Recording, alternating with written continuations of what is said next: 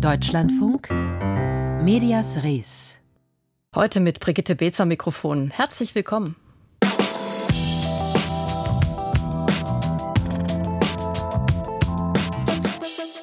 Die Demokratie steht weltweit unter Druck und das ja nicht erst seit gestern. Wenn Sie regelmäßig unsere Sendung hören, erzählen wir Ihnen da nichts Neues. Doch immer deutlicher wird, welche Rolle soziale Netzwerke und jetzt auch zusätzlich die Volksrepublik China spielen. Dazu gleich mehr in dieser Sendung, der wir unter anderem auch noch fragen, wie geht es denn eigentlich dem Whistleblower Edward Snowden?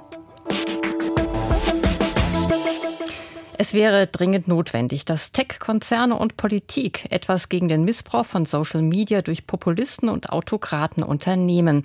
Doch es passiert nicht genug. Dabei warnen Whistleblower wie Francis Haugen seit langem. Reporterinnen und Reporter vom Rechercheverbund aus WDR, NDR und Süddeutscher Zeitung haben nun die Dokumente, die die ehemalige Facebook-Mitarbeiterin der Öffentlichkeit zugänglich gemacht hat, erneut ausgewertet mit neuen Erkenntnissen. Paulina Milling berichtet. Mark Zuckerberg hatte mit seinem sozialen Netzwerk Facebook Großes vor, die ganze Welt zu vernetzen. One day doch sein Vorhaben hat auch Kehrseiten. Populisten benutzen Facebook und andere soziale Netzwerke als Werkzeug für Manipulationen mit verheerenden Folgen in der realen Welt. Wie Anfang des Jahres, als Rechtspopulisten das Regierungsviertel der brasilianischen Hauptstadt stürmten. Ein Déjà-vu. 2021 hatten Trump-Anhänger das US-Kapitol angegriffen. Bei beiden Ereignissen wurde die Stimmung online angeheizt, auch auf Facebook. Wenn wir Computern erlauben, uns zu steuern, dann sehen wir nicht mehr die ganze Welt. Wir sehen nur einen kleinen Ausschnitt und das treibt uns immer weiter auseinander, erklärt Whistleblowerin Frances Hogan. Als Mitarbeiterin des Konzerns Meta, zu dem Facebook, Instagram und WhatsApp gehören, hatte sie 20.000 interne Dokumente gesammelt und sie vor knapp zwei Jahren öffentlich gemacht. Ich hatte Angst, dass ich es nicht schaffe, dass in den nächsten 20 Jahren 10 oder 20 Millionen Menschen sterben würden wegen Konflikten, die Facebook befeuert hat. So kam Facebook laut den Ermittlern der Vereinten Nationen im Falle der Minderheit der Rohingya in Myanmar eine dramatische Rolle zu. Jahrelang wurde gegen sie auf der Plattform gehetzt. 600.000 Menschen mussten später vor Massakern fliehen. Die Datenwissenschaftlerin Hogan sagt, der Konzern wisse, welche Gefahren auch die Algorithmen seiner Netzwerke bergen. Doch er unternehme oft zu wenig dagegen. Der Tech-Riese stelle Profit über die Sicherheit der Nutzer, so Hogan. Meta weist die Vorwürfe zurück Konzernsprecher Klaus Gorni. Das Thema der Desinformationskampagnen ist für uns in der, im Sicherheitsbereich natürlich ein ganz wichtiges. Wir ähm, beschäftigen insgesamt 40.000 Menschen weltweit. Wir haben allein letztes Jahr 5 Milliarden US-Dollar in den Bereich Sicherheit investiert. WDR, NDR und Süddeutsche Zeitung hatten damals das Hogan Leak ausgewertet und nun eine neue Datenanalyse gemacht. Sie zeigt, Facebook hatte mehr als 100 Gruppen und Accounts aus der ganzen Welt, die es damals selbst als problematisch identifiziert hatte, auch nach mehr als einem Jahr immer noch nicht gesperrt oder gelöscht. Obwohl das Unternehmen seit langem von ihnen wusste, Meta äußert sich konkret dazu nicht. Wichtig ist dieses Beispiel, weil es dabei um Lügen und Hass geht. Politikberater Johannes Hilje. Es gibt Studien darüber, die belegen, dass sachliche Inhalte zehnmal weniger Reichweite erzeugen auf Facebook als emotionale Inhalte. Und Lügen sind in der Regel emotionaler als Fakten. Und das heißt eben auch, dass Lügen eine bessere Chance auf Aufmerksamkeit haben als Fakten. Meta sagt, dass problematische Inhalte nicht im Interesse des Konzerns seien. Sprecher Klaus Gorni betont. Algorithmus ähm, ist ein, ein wichtiges Funktionsmerkmal ähm, auf den Plattformen Facebook und Instagram. Ähm, wir wissen aber, wir sehen, dass der Großteil der Menschen unsere Dienste tatsächlich nutzt für Inhalte von Freunden, von Familien, um sich auszutauschen und um ein gutes Erlebnis zu haben. Denn sonst würden die Menschen auch nicht wiederkommen. Die Algorithmen sollen künftig Forschern zugänglich gemacht werden, zumindest in Europa. So sieht es eine der Regelungen vor, die die EU Im sogenannten Digital Services Act jüngst verabschiedet hat. Für Kritiker Christopher Wiley geht das nicht weit genug. Wiley wurde 2018 als Whistleblower der Datenfirma Cambridge Analytica bekannt. Die Firma soll Facebook-Daten für politische Meinungsmache verwendet haben, etwa beim Brexit. Wiley fordert eine Art Sicherheitstest für soziale Netzwerke im Vorhinein. Ich muss die Sicherheit eines Kühlschranks oder eines Toasters testen, bevor ich ihn verkaufen darf. Wie kann es also sein, dass eine Plattform Algorithmen verwenden kann, die überall Desinformationen verbreiten, ohne sie vorher zu testen? Doch so weit geht derzeit noch niemand.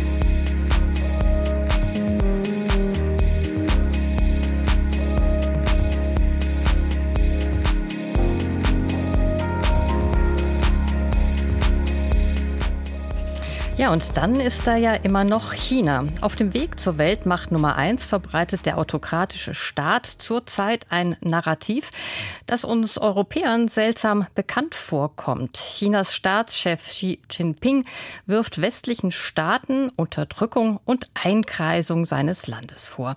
Der Westen sei verantwortlich für die schwierige Lage Chinas heißt von Russland lernen, siegen lernen. Wie es aussieht mit chinesischer Propaganda nach innen und nach außen, das kann uns jetzt Joyce Lee näher erklären. Sie ist freie Journalistin und Host des ARD-Podcasts Weltmacht China. Frau Lee, sind diese Anschuldigungen aus China neu? Nein, also China fährt diese Narrative schon länger. Beispiel Hongkong 2019 bis 2020 gab es dort ja die prodemokratischen Proteste gegen den wachsenden Einfluss Chinas. Und damals gab es äh, viele Vorwürfe von der chinesischen Regierung und auch von den Medien, dass es Unternehmen im Westen gäbe, die in Hongkong Unruhe stiften würden und die Proteste anheizen würden. Und ja, diese Narrative baut vermutlich darauf auf, äh, dass China unter anderem von ähm, Großbritannien, also von ehemaligen Kolonialmächten, ja eben kolonisiert wurde und da eine Grundskepsis dem Westen gegenüber ist. Jetzt aber zurück zu Xi Jinpings aktueller Aussage, dass die USA China unterdrücke. Der Unterschied ist jetzt aber, dass sie eben direkt äh, vom chinesischen Staatschef kommt und dann auch noch auf dem Volkskongress und das betont, dass die Narrative China gegen den Westen etwas Strategisches hat, also dass China sich als Opfer sieht, das etwas tun müsse. Mhm. Wie versucht China denn diese Art von Desinformation zu verbreiten? Also wir wissen nicht detailliert, wie die Strategie aussieht und es gibt auch kaum Belege dafür, was natürlich auch logisch ist, weil man sonst die Desinformation filtern könnte. Ein anderes Beispiel, also am Anfang der Pandemie hat China die USA ja beschuldigt, das Virus nach China eingebracht zu haben oder ähm, die chinesische Regierung Regierung sagt auch das, was die russische Regierung sagt. In der ukrainischen Politik säßen Nazis. Und äh, was hier aber ähm, auffällt, ist, dass die Desinformation bei der Wortwahl anfängt. Also China bezeichnet den russischen Angriffskrieg auf die Ukraine nicht als Krieg, sondern als Konflikt, als Krise, als Spannung. Und das sieht man zum Beispiel auch bei der Global Times, einer englischsprachigen Tageszeitung der chinesischen Regierung. Hm, eine englischsprachige Tageszeitung aus China. Das heißt, die Zielgruppe sind Menschen weltweit, nicht in China selbst? Genau. Und ähm, da gibt es auch noch weitere Beispiele. Also es gibt zum Beispiel noch Xinhua, das ist auch eine chinesische Tageszeitung und äh, von der gibt es auch englische, deutsche und italienische Versionen. Und auch auf diesem Weg versucht China ihre Ansichten oder auch ja Propaganda und Desinformation zu verbreiten. Oft äh, sind es positive Nachrichten oder was China ja demnächst für die Wirtschaft plant. Das, das sind ja dann äh, Nachrichten in diesem ähm, fällt. Aber es fehlen eben auch viele Nachrichten, die kritisch oder sensibel sind. Und wenn ja, diese Informationen fehlen, wie zum Beispiel, dass es in der Ukraine gerade einen Krieg gibt, dann ist es im Großen und Ganzen wiederum eine Desinformation, weil eben etwas fehlt. Und ähm, oder auch verharmlost wird. Und es ist außerdem auch bekannt, dass äh, auf Social Media, dass es dort Troll-Accounts gibt, die die Ansichten der chinesischen Regierung unterstützen. Und die nennen sich 50 Cent Army, weil gesagt wird, dass die Trolle pro Kommentar in den sozialen Medien 50, äh, 50 Cent bekommen. Mhm. Nun haben Sie die sozialen Medien schon erwähnt. Ähm, spielen da auch äh, Plattformen wie TikTok, das ja einem chinesischen Unternehmen gehört, ebenfalls eine Rolle, wenn es um die Verbreitung von Desinformationen geht? Ja, das äh, tut sie. Das erklärt Christine Schikupfer von der Uni Trier, dem ARD-Podcast Welt macht China in der neunten Folge über das chinesische Internet. Das ist jetzt nicht so, dass aus Sicht der chinesischen Regierung problematische oder sensible Informationen, äh, beispielsweise jetzt über Xinjiang oder Tibet, die Menschenrechtsverletzungen dort, überhaupt nicht vorkommen, aber sie kommen jetzt schon auffälligerweise im Verhältnis sehr, sehr wenig vor. Dann bekommt man äh, automatisch eher tendenziell mehr Videos, die jetzt ein positives Bild von, von Xinjiang oder von Tibet zeichnen. Das heißt, das ist natürlich schon etwas, womit man dann auch gerade jüngere Nutzer, auch in Deutschland oder Europa, dann schon ein Bild äh, vorgibt, was eben nicht ganz der Wahrheit entspricht. Ja, und da merkt man, Desinformation ist auch eng verwoben mit der Meinungskontrolle beziehungsweise mit der Taktik, die öffentliche Meinung hinter sich zu bringen. Die chinesische Tageszeitung Global Times hat da zum Beispiel auch eine Abteilung, die unter anderem für das chinesische Außenministerium Daten über ja, ausländische soziale Medien sammelt. Mhm, das sind ja unglaublich viele Werkzeuge, die der chinesischen Regierung quasi zur Verfügung stellen. Wie genau mischt die da mit? Das Interessante ist ja ähm, Twitter, Instagram, Facebook. Das sind Seiten, die in China gesperrt sind. Für, China, für Menschen in China sind sie nur zugänglich über VPN. Das ist ein Dienst über ausländische Server. Trotzdem sind auf Twitter vor allem hohe PolitikerInnen, RedakteurInnen oder auch in Tageszeitungen vertreten. Also China möchte schon bei internationalen Debatten dabei sein, verwehrt es aber den äh, Menschen im eigenen Land und genau auf Twitter werden dann auch die Ansichten der chinesischen Regierung geteilt. Vielen Dank. Joyce Lee, sie ist Journalistin und Host des ARD-Podcasts Welt macht China.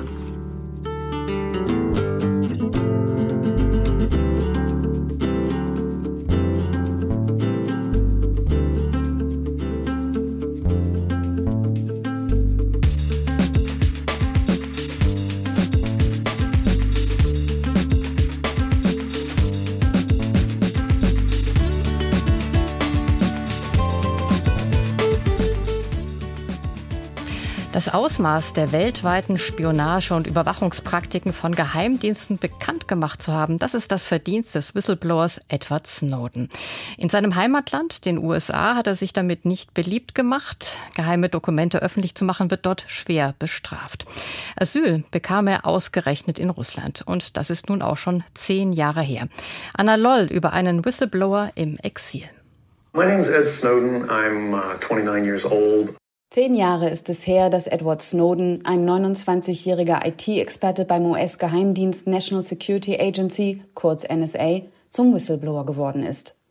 2013 übergibt er rund 1,5 Millionen geheime Dokumente zu globalen Massenüberwachungsprogrammen an Journalistinnen und Journalisten. Our breaking news this evening is the identity of the man who sent the Obama administration into defend and explain mode this week. Secret program codenamed PRISM. Millionen von Daten, auch viele aus Deutschland wurden auf die Server der NSA ja in gewisser Weise umgelenkt. Collecting telephone records of millions of Verizon customers under a secret court order. Abhören von Freunden, das ist inakzeptabel, das geht gar nicht. Ausschnitte aus Beiträgen der Sender CNN, Democracy Now, der Tagesschau und der Bundespressekonferenz.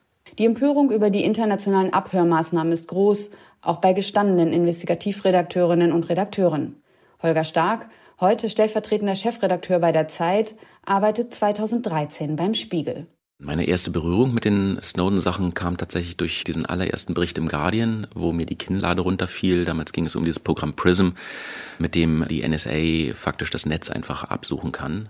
Die Dokumente von Edward Snowden beschreiben nationale und globale Überwachungsprogramme in einem zuvor nie dagewesenen Detail. Es sind Programme der US-amerikanischen NSA und ihrer internationalen Geheimdienstpartner in Großbritannien, Kanada, Australien und Neuseeland. Der Verbund nennt sich The Five Eyes, die fünf Augen. Auch der BND kooperiert mit der NSA, liefert ihr Daten und profitiert von den Werkzeugen der Five Eyes. Der Spiegel bekommt Einsicht in die Dokumente von Snowden. Wir waren ein sehr kleines Team. Es war explizit nicht erwünscht, dass dieses Material zu vielen Leuten zugänglich wird, weil es einfach so sensibel war. Es durfte auch immer nur auf Rechnern gespeichert sein, die nicht am Internet hängen. Unter bestimmten Sicherheitskonditionen durfte es nur eingesehen werden und ähnliches. Holger Stark spricht für die Recherche auch mit Edward Snowden. Mein Eindruck von Edward Snowden ist, dass er fast der idealtypische Whistleblower ist. Jemand, der bei seiner Arbeit auf Dinge stößt, geschockt ist, bei dem dann über Wochen und Monate ein großes Störgefühl wächst, dass da was falsch läuft und der irgendwann beschließt, das Ende seiner Karriere, das halbe Ende seines Lebens, jedenfalls so wie er es bisher kannte, in Kauf zu nehmen, um sich an die Öffentlichkeit zu wenden. Wir hätten Edward Snowden gern selbst gefragt, wie er heute über seine Handlungen vor zehn Jahren denkt. Hat er Zweifel? Würde er etwas anderes machen? Inzwischen lebt Snowden mit seiner Frau und zwei Söhnen in Moskau. Ein Interview wollte er uns nicht geben, Dafür aber sein Anwalt Ben Weisner. Weisner arbeitet bei der ACLU in New York, der American Civil Liberties Union. Er hat immer gesagt, das Einzige, was er bedauere, sei es, nicht früher gehandelt zu haben. Doch was ist heute von der Empörung über die von Snowden aufgedeckten Abhörmaßnahmen übrig geblieben? Ben Weisner meint, ein paar Überwachungsmaßnahmen habe die US-Regierung innerhalb der USA eingeschränkt. Aber für das Ausland gäbe es eine solche Rücksichtnahme nicht. Weltweit geht das massenhafte Abhören ungehindert weiter. Und Edward Snowden bleibt bis aufs Weitere wohl in Russland. Ich bedauere, dass ich als sein Anwalt ihm nur zwei Optionen vorschlagen kann, nämlich entweder relative Sicherheit und Freiheit in Moskau oder Einzelhaft in einem US-Gefängnis. Bis heute will kein anderes europäisches Land Snowden Asyl gewähren, auch nicht Deutschland.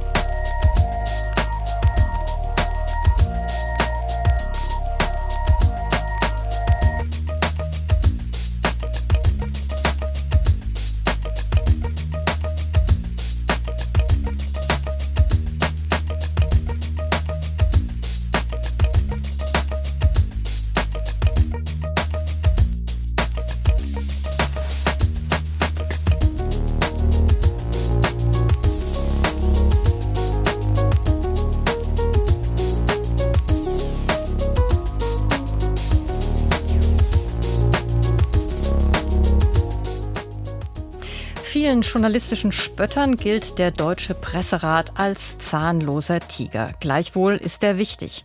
Das Selbstkontrollorgan der Presse- und Online-Medien sieht sich verantwortlich für die Einhaltung ethischer Standards und für die Wahrung des Ansehens der Presse. Allerdings sind seine Rügen eben nicht mit Sanktionen verbunden. Heute war wieder einmal Jahrespressekonferenz und mein Kollege Stefan Fries hat für uns zugehört. Stefan, was sind denn jetzt, wie oder beziehungsweise wie sieht denn jetzt die Bilanz des vergangenen Jahres aus? Der Presserat selbst spricht von einer positiven Bilanz, auch wenn es im vergangenen Jahr mehr als 1700 Beschwerden gegeben hat. Das ist aber ein deutlicher Rückgang seit dem ersten Corona-Jahr 2020. Da waren es mehr als 4000. Die Corona-Berichterstattung hat er sehr gespalten. Und im vorigen Jahr hat es sogar weniger Beschwerden gegeben als vor Corona, trotz des russischen Angriffskriegs gegen die Ukraine. Die Berichterstattung darüber stand ja auch hier breit in der Kritik. In den Beschwerden spiegelt sich das aber nicht wieder. Allerdings gibt es der Pressekodex ja in der Form auch nicht her, eine tendenziöse Berichterstattung in der Medienlandschaft insgesamt zu kritisieren. Da geht es immer um Einzelfälle und die Zahl der Beschwerden sagt ja erstmal nur etwas darüber aus, wie Menschen Medien wahrnehmen und nicht darüber, wie berechtigt die Kritik ist. Zumal viele Beschwerden aus formalen Gründen abgewiesen werden, behandelt wurden letztlich nur 413. Mhm. Und wie berechtigt war die Kritik dieser 413 aus Sicht des Presserates? Es hält sich ungefähr die Waage. In der Hälfte der Fälle hielt der Presserat die Beschwerden für begründet. Das ist auf dem Niveau der Vorjahre. Nur 11 Prozent der Beschwerden folgte eine Rüge. Das ist die härteste Sanktion. Sowas muss ein Medium dann auch abdrucken. In 15 Prozent der Beschwerden gab es eine Missbilligung. Das darf intern bleiben. Interessant ist, was die Kriegsberichterstattung angeht. Dazu hat es nämlich nur 78 Eingaben gegeben von 1700 insgesamt. Und mehr als die Hälfte davon betraf die Sorgfaltspflicht für Medien. Ziffer 2, die Redaktion zur wahrheitsgetreuen Wiedergabe von Informationen verpflichtet. Ein Leser fand zum Beispiel die Überschrift Putin droht mit Atomwaffen zu plakativ und unrichtig, weil Putin seine Streitkräfte ja nur in Alarmbereitschaft versetzt habe, aber nicht konkret gedroht. Und so eine Zuspitzung sei der Presserat aber als von der Meinungsfreiheit gedeckt, zumal die Artikel differenziert berichtet hätten. Interessant, keine Beschwerden gab es zum Beispiel dazu, dass Medien Fotos von Toten und Verletzten des Massakers von Butscha veröffentlicht haben. Aber zwei Beschwerden gab es über Fotos von Ukrainerinnen mit schwer verwundetem Gesicht. Das von der Presserat in dem einen Fall davon gedeckt, weil das die Realität des Krieges darstelle und noch angemessen sei. Und im anderen Fall hatte der Ehemann des Opfers das Foto gemacht und der Redaktion selbst zur Verfügung gestellt. Mhm. Wenn Sie sagen, Herr Fries, dass es gar nicht so viele Beschwerden zum Thema Krieg gegeben hat, worum ging es denn sonst meistens? Die meisten Rügen erteilte der Presserat wegen Verletzung des Persönlichkeitsschutzes einerseits, also sowas wie Medien klauen Fotos von Gewaltopfern von sozialen Netzwerken und veröffentlichen die dann ohne Zustimmung von Betroffenen oder Angehörigen. Und in gleicher Weise, das waren auch 14 Fälle, da ging es um Schleichwerbung. Also wenn Zeitungen und Zeitschriften über Produkte berichten und dabei eins davon besonders werblich herausstellen, obwohl es kein Alleinstellungsmerkmal hat, wenn auf Online-Shops verlinkt wird oder wenn Anzeigen nicht ausreichend als solche gekennzeichnet sind. Eine erhöhte Sensibilität sieht der Rat im letzten Jahr bei Transgender-Themen. Im vorigen Jahr hatte die feministische Zeitschrift Emma einen Artikel über die grüne Bundestagsabgeordnete und Transfrau Tessa Ganserer veröffentlicht und auch deren männlichen Geburtsnamen genannt. Das gilt eigentlich als No-Go, weil es dem Wunsch der Betroffenen widerspricht. Auch die Formulierung, sie sei, äh, Zitat, physisch und rechtlich ein Mann, Zitat Ende, wurde kritisiert. Der Presserat hält das jedoch vom Pressekodex für gedeckt. Das sei eine journalistische Auseinandersetzung mit der Frage, wie Geschlecht definiert wird. Die Beschwerde hat er abgelehnt. Mhm. Nun ist es ja gute Tradition. Äh, Bildzeitung und Bild.de bekommen die meisten Rügen. War das dieses Jahr auch so? Ja, die stehen auch wieder vorne jedes Jahr. In diesem Jahr waren es 14 Rügen, also fast jede dritte ging nach dort.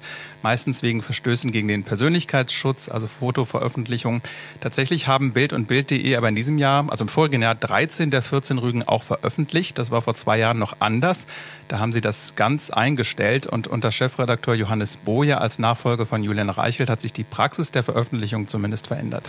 Heißt das, dass die Bild ja im moralischen Sinne besser geworden ist? Ja, dass sie sich zu den Rügen bekennt und die abdruckt, ist zumindest eine Veränderung. Besser wäre natürlich kein Anlass für, Rü für Rügen, wenngleich deren Zahl schon zurückgegangen ist. Im vorigen Jahr waren es, wie gesagt, 14, davor noch 26. Aber die Bild und Bild.de, die stehen immer noch weit oben in der Liste. Dahinter kommt lange nichts und dann sind es immer nur einzelne Fälle pro Medium, sodass der Presserat die weiteren Plätze gar nicht bekannt geben will. Aber die Daten des Presserats sagen eben für alle Zeitungen wenig über die Qualität aus, weil die ja nicht allgemein geprüft wird, sondern nur auf Beschwerden geantwortet. Vielen Dank, Stefan Fries. Und das war Medias Res für heute. Und wenn Sie immer noch nicht genug haben von Medienthemen, dann hören Sie doch auch in unseren Podcast rein. Nach Redaktionsschluss heißt er. Und in der aktuellen Folge geht es um die Frage, ob Politikerinnen härter beurteilt werden als Politiker mehr leisten können müssen. Das findet jedenfalls unsere Deutschlandfunkhörerin Eveline Merches als die Frau Lambrecht, als es durchgesickert ist, dass sie zurücktreten wird, da ist es ja schon gleich losgegangen. Wer wird sie denn ersetzen? Ganz am Anfang war es die Eva Högel, könnte es sein, weil die kennt sich ja im Bereich aus. Aber die SPD hat ja da diese 50-50-Regelung, die gibt es da. Und ab dann war die Eva Högel raus. Und dann kam immer sowas wie, kommt denn als nächstes Kompetenz oder wird es wieder eine Frau, weil ja die SPD diese 50-50-Regel machen will. Und das fand ich total schlimm. Also hören Sie gerne rein. Nach Redaktionsschluss. Überall da, wo es Podcasts gibt und auch in der DLF Audiothek natürlich. Für Medias Res heute verabschiedet sich Brigitte Beetz und verweist noch auf den Büchermarkt gleich nach den Nachrichten hier in ihrem Programm, Programm dem Deutschlandfunk.